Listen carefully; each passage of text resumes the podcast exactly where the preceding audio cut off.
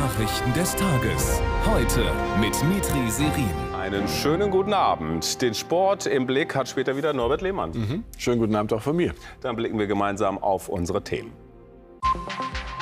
Neue Maßnahmen für neue Wohnungen. Die Bundesregierung will mehr Familien fördern und strengere Energiestandards für Neubauten auf Eis legen. Wie umgehen mit der steigenden Zahl Geflüchteter? Die Forderungen nach dauerhaften Kontrollen an deutschen Grenzen werden lauter. Und wieder mehr Fußball. ARD und ZDF sichern sich die Rechte bis 2028 und zeigen viele WM- und EM-Qualifikationsspiele der Frauen- und Männernationalmannschaft. In Deutschland fehlen Hunderttausende Wohnungen. Die Baubranche kommt nicht hinterher und die Regierung verfehlt schon wieder ihre Ziele. Darum lud Olaf Scholz heute zum Wohnungsgipfel ins Kanzleramt und stellte ein Maßnahmenpaket vor, mit dem man aus der Krise will. Das schauen wir uns jetzt einiges davon an. Der für Neubauten eigentlich verpflichtende Baustandard EH40 kommt erst einmal nicht. EH40, das heißt, das neue Gebäude braucht weniger Energie, höchstens 40 Prozent der Energie eines herkömmlichen Neubaus.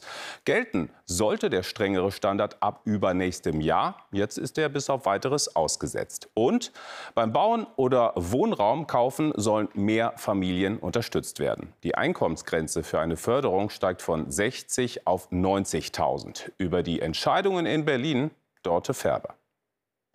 Ein verlassener Rohbau mitten in Düsseldorf. So sieht es gerade an vielen Orten in Deutschland aus. Im Kanzleramt beraten sie nun, wie raus aus der Krise beim Bauen und Wohnen. Ein Schlüsselinstrument für mehr bezahlbare Wohnungen ist das serielle Bauen. Wir wollen also gerne erreichen, dass es möglich ist, dass ein einmal genehmigtes Haus auch anderswo in Deutschland so gebaut werden kann, mit der Konsequenz, dass es eben billiger und schneller geht. Ein 14-Punkte-Maßnahmenpaket stellt die Bundesregierung vor. Unter anderem wird auf geplante höhere Energiestandards verzichtet. Es soll mehr Neubauförderung für Familien mit geringeren Einkommen geben und bessere Abschreibungsmöglichkeiten. Mehr Menschen werden sich mit unserer neuen Förderung ein Haus ein bestehendes oder ein neues kaufen können. Und indem wir den Bau neuer Wohnungen deutlich leichter machen, werden wir mittelfristig mehr Wohnungen und bezahlbare Mieten haben. Ein Schub für die kriselnde Baubranche soll das sein. Die aus der Branche, die heute im Kanzleramt dabei sind, zeigen sich erstmal ganz zufrieden. Wir gehen davon aus, dass wir zumindest den Niedergang äh, aufhalten können. Wenn, wir, wenn es so weiterläuft, wie es aktuell läuft, wird das im nächsten Jahr werden es weit weniger als 200.000 Wohnungen sein. Es wird eher Richtung 150.000 gehen. Äh, wir gehen davon aus, dass über diese Punkte wir das Ganze stoppen können. Zwei große Verbände waren heute nicht erschienen, aus Verärgerung über die Baupolitik. Die dauert an. Es zeigt sich, dass die 14 Punkte, die heute bekannt geworden sind, die Lage insgesamt nicht wesentlich verbessern werden. Was wir jetzt sehen, ist, dass künftige Maßnahmen, die bisher nur geplant waren, nicht verschärfend hinzukommen. Es tut sich was beim Thema Bauen und Wohnen. Umstritten bleibt, ob das reicht. Ja, dann geben wir die Frage doch gleich weiter nach Berlin. Theo, ist das, was heute präsentiert wurde, ein großer Wurf? Wird das die Baumisere maßgeblich entspannen? Also zumindest haben sich ja einige wichtige Vertreter der krisengebeutelten Bauwirtschaft entspannter gezeigt, was dafür spricht, dass das Maßnahmenpaket zumindest als hilfreich bewertet wird. Aber da bleibt noch viel Luft nach oben. Nicht nur, weil das Ganze sehr spät kommt und Teile der Bauwirtschaft ja schon vor dem Zusammenbruch der Branche warnen, sondern Viele der Stellschrauben, die verändert werden sollen, die betreffen ja die Zuständigkeit von Ländern und Kommunen. Und die Länder müssten dann künftig beispielsweise bei der Grunderwerbsteuer auf viel Geld verzichten, was sie bisher ablehnen. Aber allen Beteiligten scheint zumindest die Dringlichkeit klar zu sein. Deutlich erkennbar ist das auch am Verzicht auf weitere, das Bauen teuer machende Klimamaßnahmen, sei es jetzt die von der EU geplante verpflichtende Sanierung älterer, nicht energieeffizienter Häuser, für die hatte sich ja Berlin lange stark gemacht, oder den eben erwähnten, auch in der Ampel vereinbarten höheren Energiesparstandard, den sogenannten EH40. Vor allem für Robert Habeck und die Grünen war das ein steiniges Stück Weg und offensichtlich ein grüner Krisenpragmatismus, der sich zunehmend ja auch beim Thema Migration andeutet. Danke für die Einschätzung nach Berlin, Theo Koll. Ja, trotz gewisser Annäherungssignale spaltet aber die Flüchtlingspolitik weiterhin die politischen Lager. Mit Hochdruck wird nach Lösungen gesucht. Länder und Kommunen klagen über eine akute Überlastung. Bis Ende August wurden mehr als 204.000 Erstanträge auf Asyl gestellt. Es ist ein Plus von 77 Prozent im Vergleich zum Vorjahreszeitraum. Immer mehr Geflüchtete erreichen Deutschland über Tschechien und Polen. Wie die Lage an der südbrandenburgischen Grenze zu Polen ist, dazu Nicola Albrecht aus der Nähe von Cottbus. 6 Uhr morgens in Südbrandenburg. Die Bundespolizisten haben kaum ihre Patrouille gestartet. Schon kommt der erste Hinweis per Funk. Acht Syrer greifen sie auf, die von einem Schleuser illegal über die Grenze von Polen nach Deutschland gebracht wurden. Aktuell ist die Situation hier in Südbrandenburg der Alltag. Alltag heißt mehr als 50 illegal eingeschleuste Menschen pro Tag, die meisten aus Syrien. Das ist die Bilanz der letzten zwei Wochen. Ausnahmezustand nennt es Brandenburgs Innenminister Michael Stübgen und lässt die mobilen Kontrollen durch rund 1000 Landespolizisten verstärken. Die Zunahme der illegalen Schleusung, gerade über die deutsch-polnische Grenze, äh, sprengt gerade jeden Rahmen. Wir hatten das in der Massierung noch niemals gehabt, auch nicht 2015, 16. Seine Forderung: stationäre Grenzkontrollen statt mobiler. Jetzt muss gehandelt werden. Ich glaube, es ist notwendig, dass der Notmechanismus Schengen 24 gezogen werden muss und unmittelbar, unverzüglich diese Grenzkontrollen eingerichtet werden. Laut Schengen-Abkommen stellen stationäre Grenzkontrollen eine temporäre Ausnahmeregelung dar, derzeit an der österreichisch-bayerischen Grenze in Kraft. Für Brandenburgs Grenze zu Polen hält die Polizeigewerkschaft das allerdings nicht für realisierbar. Wir haben weder das Personal der Bundespolizei noch das Material, um alle 37 Straßenübergänge nach Polen von Deutschland aus äh, dementsprechend auszustatten. Indes hat Brandenburg entschieden, die Erstaufnahmeeinrichtung hier in Eisenhüttenstadt auszubauen, um die Kommunen zu entlasten. 500 weitere Plätze. Da sehen Sie schon das abgesteckt. Dort kommen dann auch äh, Container hin. Wenn der Bund die Konsequenzen dessen, was er tut, selber tragen müsste, dann würde er möglicherweise ein bisschen besser steuern. Zurück zu den mobilen Kontrollen. Ein Lieferwagen ist den Polizisten aufgefallen, darin eingepfercht 30 Menschen aus Syrien. Sie werden nun zur Polizeistation gebracht, wo für sie das langwierige Asylverfahren beginnt. Deutschland darf sich nicht abschotten, zumindest aus Sicht der katholischen Kirche. Denn auch angesichts steigender Flüchtlingszahlen habe sich die Willkommenskultur nicht erledigt. Das erklärte der Vorsitzende der Deutschen Bischofskonferenz Betzing am Rande der Herbstvollversammlung in Wiesbaden. Für Christinnen und Christen sei es Pflicht, Menschen in Not Türen und Herzen zu öffnen, so Betzing. Beim ukrainischen Angriff auf die Krim vor drei Tagen ist nach Angaben aus Kiew auch der Kommandeur der russischen Schwarzmeerflotte getötet worden. Am Freitag hatten ukrainische Spezialeinheiten das Flottenhauptquartier in Sevastopol beschlossen. Insgesamt seien dabei 34 russische Offiziere ums Leben gekommen.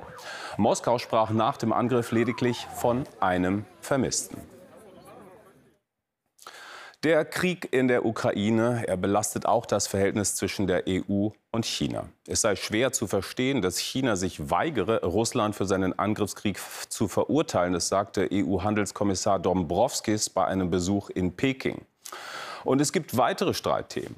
Chinas Subventionen für Elektroautos etwa, die dadurch billiger in der EU angeboten werden können. Oder neue Gesetze, die europäischen Unternehmen den Marktzugang in China erschweren.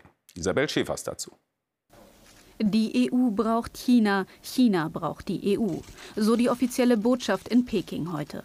Deshalb setze man auch weiter auf Kooperation, heißt es von beiden Seiten. Doch in einer Rede vor chinesischen Studenten am Morgen wird der EU-Handelskommissar deutlicher. Die EU lasse nicht alles mit sich machen. Die EU begrüßt den Wettbewerb. Er macht unsere Unternehmen stärker und innovativer. Allerdings muss der Wettbewerb fair sein. Und wir werden selbstbewusster gegen Unfairness vorgehen. Gemeint ist etwa eine EU-Untersuchung der E-Auto-Importe aus China. Diese kosten im Schnitt 20 Prozent weniger als vergleichbare europäische Modelle. Sollte die EU Wettbewerbsverzerrung feststellen durch unerlaubte Subventionen des chinesischen Staates, könnte sie Strafzölle auf chinesische E-Autos verhängen. Wir haben unsere große Sorge und Unzufriedenheit über die Untersuchung zum Ausdruck gebracht. Wir hoffen, dass die EU Vorsicht walten lässt und ihren Markt offen hält. Dies käme den europäischen Verbrauchern und auch der globalen Zusammenarbeit beim Klimawandel zugute. Das sehen auch in Europa viele so. Die deutsche Autoindustrie etwa fürchtet chinesische Gegenmaßnahmen.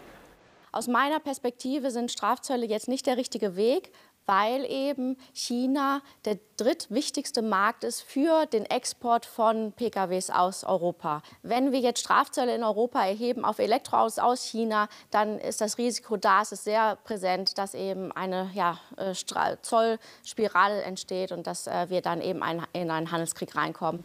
Das Treffen heute zeigt einmal mehr, für die EU bleibt es eine schwierige Balance zwischen Kooperation mit und Unabhängigkeit von China.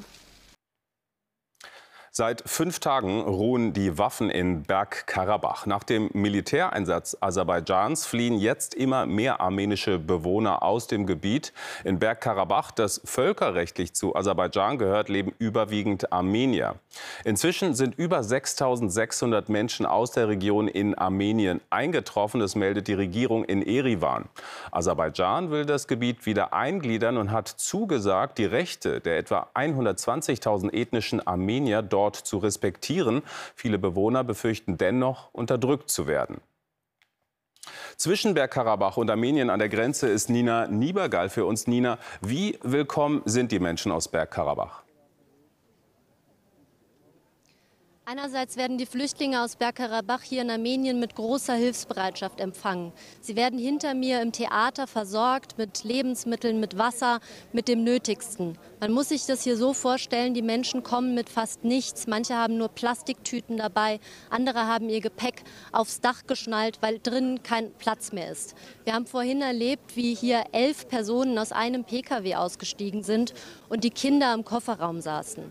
Also einerseits große Hilfsbereitschaft, andererseits sind viele Armenierinnen und Armenier auch wütend, weil es überhaupt so weit kam, weil es überhaupt dazu kam, dass die Menschen, so viele Menschen ihre Heimat verlassen müssen. Sie sagen, man hätte länger und stärker um die Region kämpfen müssen. Jetzt unter aserbaidschanischer Herrschaft fühlen sich viele Bergkarabach-Armenierinnen und Armenier nicht mehr sicher. Das hören wir hier immer wieder. Und das zeigt auch diese große Fluchtbewegung. Vielen Dank für deine Schilderung, Nina, live aus dem armenischen Grenzgebiet. Frankreich will seine Soldaten bis Jahresende aus Niger abziehen. Der Botschafter soll das Land schon in den nächsten Stunden verlassen. Seit Wochen gibt es massiven Protest vor Stützpunkten der französischen Armee.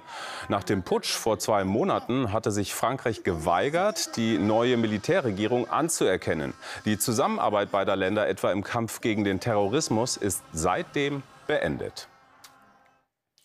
Ja, wir spüren es an allen Ecken und Enden in unserem Alltag. Wer einen Handwerker braucht, der muss geduldig sein. Der Bäcker schließt früher und die Kita kann keine Kinder mehr aufnehmen. Zurzeit fehlen in Deutschland etwa 384.000 Kita-Plätze. Der Rechtsanspruch lässt sich vielerorts gar nicht mehr einlösen. Um den Betreuungsbedarf zu decken, müssten knapp 100.000 neue Fachkräfte kommen, auch aus dem Ausland. Und wie gut das funktionieren kann, zeigt uns jetzt Markus Voll. Vollsiffer. Seit fast einem Jahr arbeitet Luisa Maria Gutierrez Arango hier in einer Hanauer Kita. Für ihren Traumjob hat sie in Kolumbien fast alles hinter sich gelassen. Familie, Freunde, Heimat. Keine einfache Entscheidung. Ich wollte meine berufliche und persönliche Leben äh, verbessern. So, äh, das äh, war eine große Herausforderung mit der Sprache, mit dem pädagogischen System, andere Kultur kennenlernen. Erzieherinnen wie Luisa, sie werden dringend benötigt. Allein in Hanau sind 50 Stellen unbesetzt, obwohl die Stadt das Geld und die Räumlichkeiten dafür hätte. Wie andere Kommunen arbeitet Hanau deshalb mit einer Agentur zusammen, einem Dienstleister, der darauf spezialisiert ist, meist junge Menschen für einen Job in Deutschland zu begeistern, wie bei Luisa. In Lateinamerika ist die Arbeitslosigkeit teils hoch. Deutschland für viele deshalb ein attraktives Ziel, sagen die Vermittler. Die bürokratischen Hürden allerdings viel zu hoch.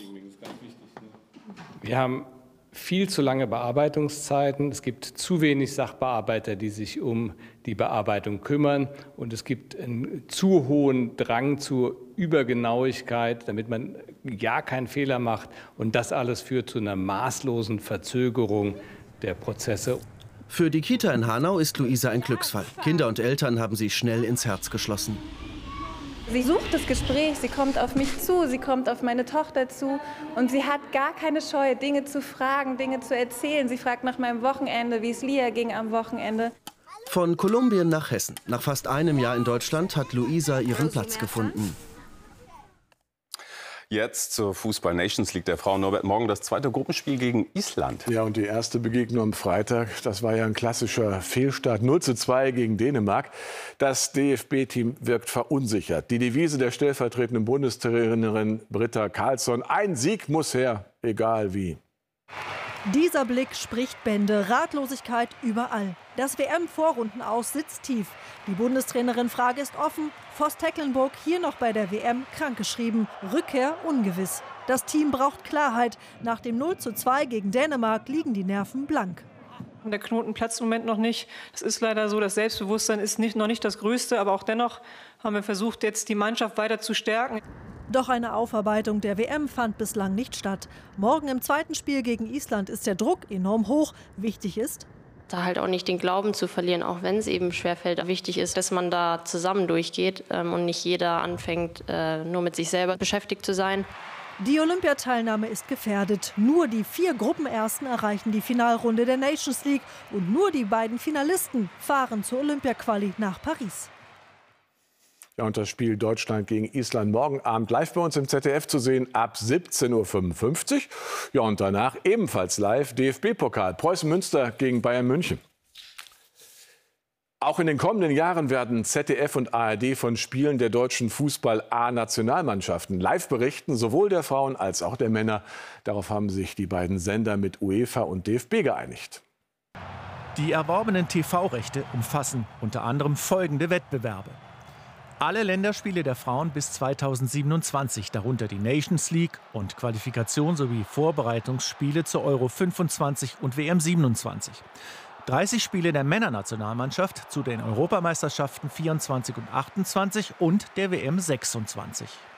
Es ist eine gute Nachricht, dass beides, sowohl die Spiele der Frauennationalmannschaft als auch die der Herren, im ZDF zu sehen sein werden in den nächsten Jahren. Das ist deshalb wichtig, weil zum einen es im frei empfangbaren Fernsehen zu sehen sein wird, aber auch wir das mit der gewohnten hohen sportjournalistischen Qualität begleiten werden, Hintergrundberichterstattung machen werden, aber auch natürlich die Live-Spiele kommentieren werden.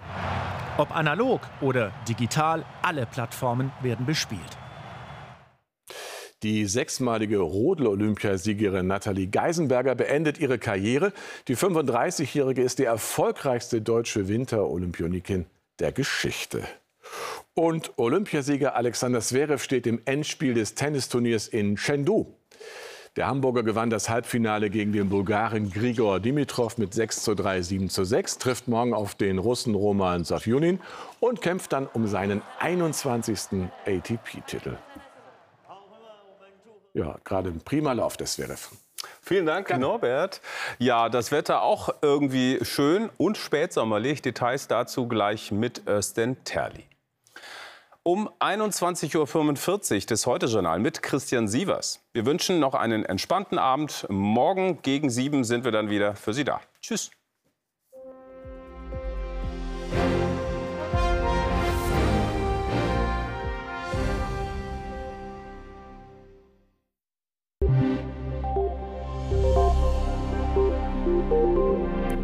Schönen guten Abend und herzlich willkommen zum Wetter.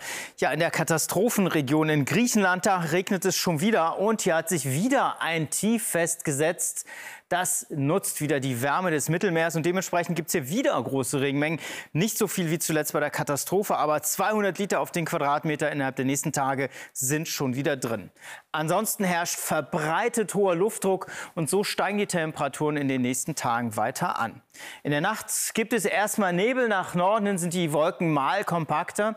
Temperaturen gehen dabei schon auf einstellige Werte und ganz im Westen ist es kalt mit 2 bis 3 Grad, Richtung Küsten zweistellig 11 bis 12 Grad. Ja, und morgen viel Sonnenschein den ganzen Tag. Örtlich muss sich der Nebel noch auflösen und im Südosten, da dauert das etwas länger. Die Temperaturen steigen bis auf 25, teils 27 Grad im Osten. Sonst liegen wir knapp darunter, aber es wird trotzdem ein sehr warmer Tag. Die nächsten Tage, der Sonnenschein bleibt uns erhalten. Nach Nebelauflösung 20 bis 27 Grad am Mittwoch. Am Freitag kommen ein paar Schauer auf. Und damit einen schönen Abend.